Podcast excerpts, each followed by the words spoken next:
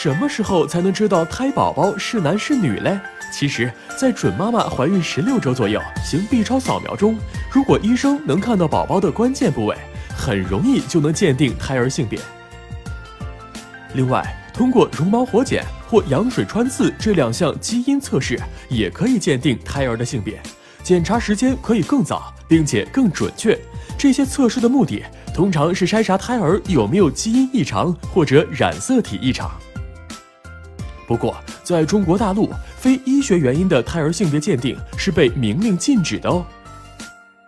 由于我国很多地域重男轻女思想较重，非医学目的的胎儿性别鉴定太多，致使大量女胎儿被人工流产，不但违背了医学的初衷，而且造成了我国男女比例的严重失调。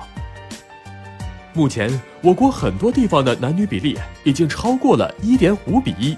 也就是说，每两个情侣间都会产生一只单身汪。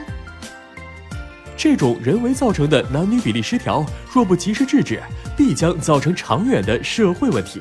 你总不能看着宝宝长大之后，只能去搞基呀。因此，只有为了优生，需要对伴性遗传病进行性别选择的人，才可以到指定的医院进行胎儿性别诊断哦。我们来科普一下。女性有两条 X 染色体，即 XX；男性只有一条，即 XY。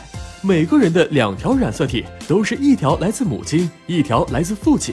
而伴性遗传病是通过性染色体遗传的，因此在 X 连锁显性遗传病中，女性病人明显多于男性病人。而在血友病等 X 连锁隐性遗传病中，致病基因位于 X 染色体上，但为隐性。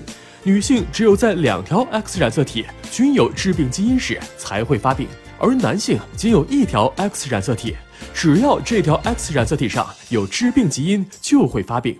所以在 X 连锁隐性遗传病中，男婴患病的几率明显高于女婴。